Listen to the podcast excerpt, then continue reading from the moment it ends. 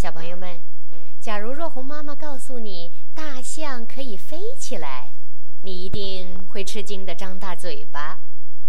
可是，花格子大象艾玛真的飞起来了，这到底是怎么回事呢？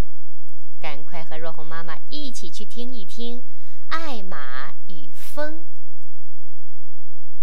这一天，风很大很大。花格子大象和他那些象朋友，还有小鸟，躲在一个山洞里避风。他的表弟韦伯玩起他的拿手口技来，让他的声音听上去啊，像是从山洞里面一个小洞里传出来的。所有的象听了，哈哈大笑。今天不是飞行的好日子，一只小鸟说。对于身体重的象来说，今天却是个好日子。艾玛咯咯笑，象不会被风吹走。我打赌，艾玛，风这么大，你也不敢出去。那只小鸟说：“不敢。”艾玛说：“那你瞧着好了，来吧，围脖，回来，别犯傻了。”其他象叫道。可艾玛和围脖已经钻到了外面的大风里。树木遮住了艾玛和围脖，艾玛马上带路钻进了另一个山洞。你打算开个什么玩笑吗，艾玛？围脖说。当然，艾玛哈哈大笑。你来发出声音，像是我们正在远处，还在继续向前走。有时候发出两句我说话的声音。哦，我明白了，韦伯说。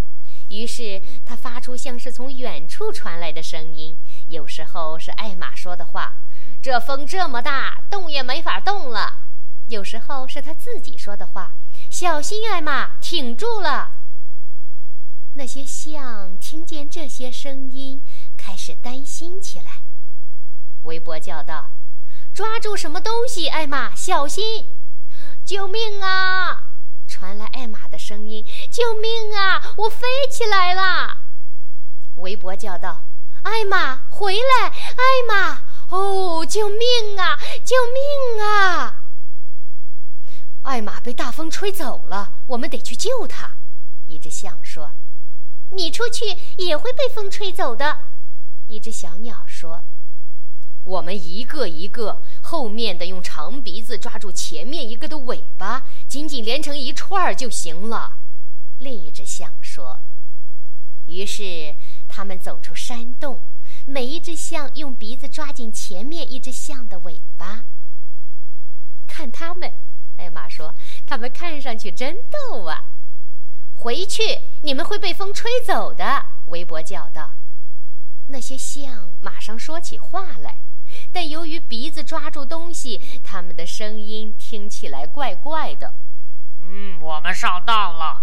那两个坏蛋，艾玛和韦伯的恶作剧。他俩又重新回到了山洞，看上去比任何时候都滑稽。他们安全回山洞以后，艾玛和韦伯也跟着回来了。大家很喜欢他们开的玩笑。可是，一只小鸟说：“这玩笑太傻了，艾玛。”不过这是真的，小鸟。说：“象不会被吹走，我这就走到那些树那里，再走回来给你看看。”艾玛说走就走。一只象说：“又在玩鬼花样。”他们看着艾玛走到一些树木后面，没了影。接着，他们听见他大叫。救命啊！我站不住了！哦，我要给吹起来了，好玩极了！围脖，那些象哈哈笑。可是那叫声又来了：“救命啊！我飞起来了！”那些象笑得更加响。这不是我发出的声音，围脖说。瞧，一只小鸟说：“真不是围脖在叫。”那些象抬起头看。啊，是艾玛在树木上空。他在那里干什么？